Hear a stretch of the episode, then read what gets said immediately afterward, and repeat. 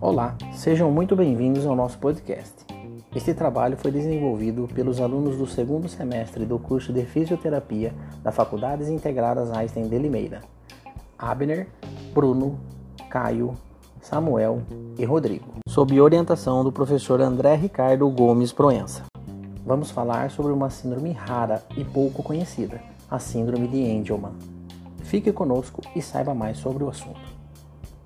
A síndrome de Angelman foi descrita pela primeira vez no ano de 1965 por um pediatra inglês chamado Harry Angelman.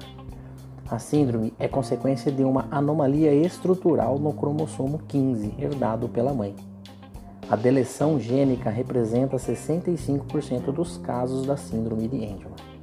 Caracteriza-se pela perda total ou parcial do cromossomo. Mesmo com os avanços na área da genética, ainda há 17% das causas não identificadas para a síndrome de Angelman. O diagnóstico passa por análises clínicas em observação ao desenvolvimento motor e cognitivo. A confirmação pode ser feita por meio de exame genético. Há uma diversidade de sintomas que podem ser identificados a partir do sexto mês pós-nascimento.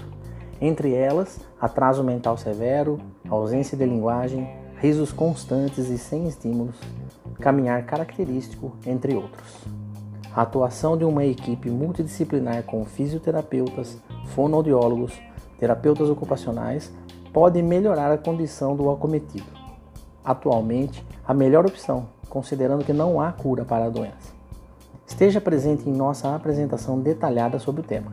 Aguardamos vocês. Muito obrigado.